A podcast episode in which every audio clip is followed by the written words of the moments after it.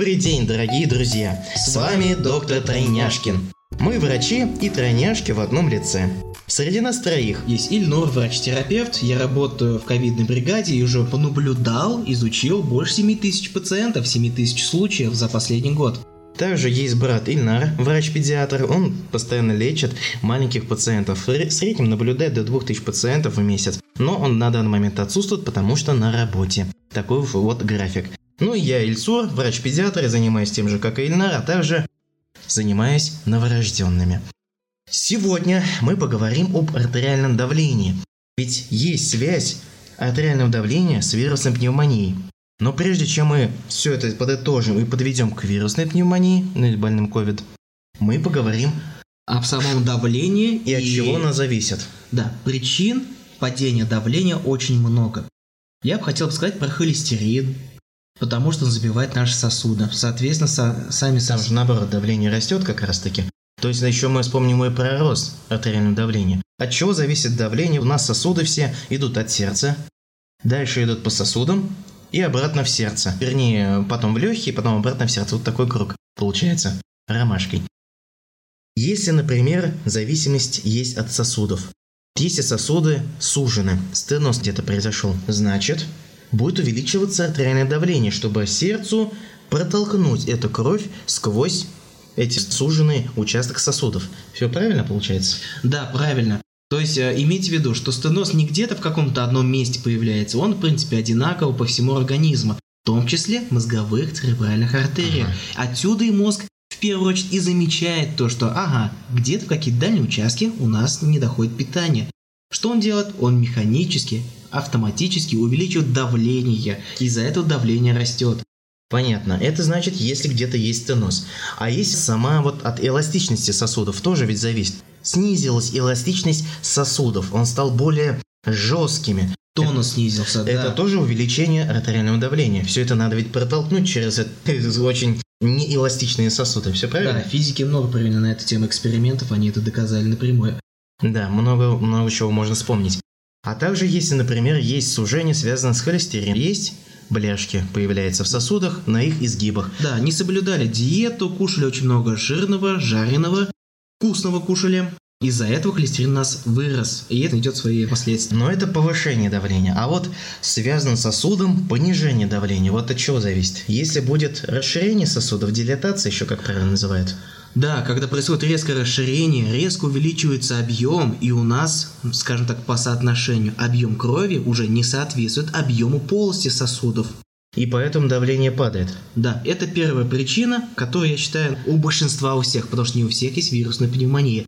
Но еще не обязательно при вирусной пневмонии падает давление. Ведь еще если с- при нарушении гормональной нагрузки или на- адреналина, норадреналин, снижается нагрузка на сосуды, это связано с надпочечниками, ведь тоже в том числе. Да, но я предлагаю сейчас не заходить в гормональную Хорошо, но мы разобрались с сосудами, от чего зависит у них увеличение давления и от чего зависит понижение давления.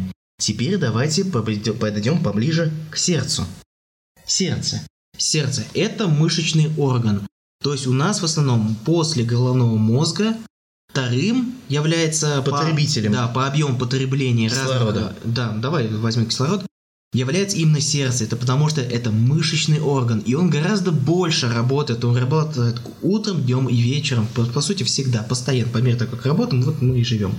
Получается, на каждое сокращение он требует кислород. А кислород откуда берется у нас? Ну да, через легкие. И вот тут мы сейчас подходим уже к самой пневмонии. То есть я заметил то, что я видел именно много вирусных пневмоний, да и вообще. Есть большая прямая зависимость падения кислорода и силы сокращения сердца. Мы обязательно объясним. Легких поражает вирусы пневмонии. Само по определению пневмония поражает респираторный отдел ацинусов, где и происходит обмен кислорода. Получается, все правильно? Да, все правильно. Самое дальнее. Значит, если будет больше площадь поражения, значит будет меньше количество кислорода, которое будет поступать. Да, и это сначала происходит незаметно, но есть такой прибор, как пульсоксиметр. Угу. Хорошо бы рекомендую всем его иметь на руках. То есть норма сатурации кислорода, которую показывает пульсоксиметр, должно быть от- хотя бы от 97% и выше. Ага, понятно. То есть получается, у нас кислород в норме должен поступать все-таки до сердца. У нас ведь бывает увеличение у кого-то давления, вот когда я болел, у меня в определенный момент повышалось артериальное давление. В норме у меня 120 на 80, а тут бац, получалось 130 на 80. А потом, опять же, еще наоборот, снижение. Вроде запутанная какая-то путаница возникает, разве нет? Хотя на самом деле нормально.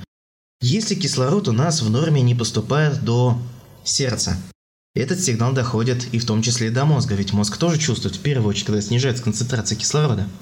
Он даст какую, получается, команду для сердца? Что делать? Увеличивать э, скорость кровотока в крови. Это за счет увеличения частоты сердечных сокращений. И еще силы сокращения, все правильно? Да. Сила сокращения.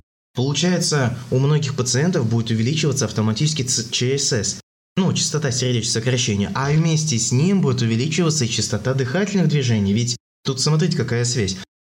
Часть, объем легкого, она снижается, ведь в среднем оно 4 литра примерно у каждого человека, и мы в норме делаем 20 вдохов в минуту.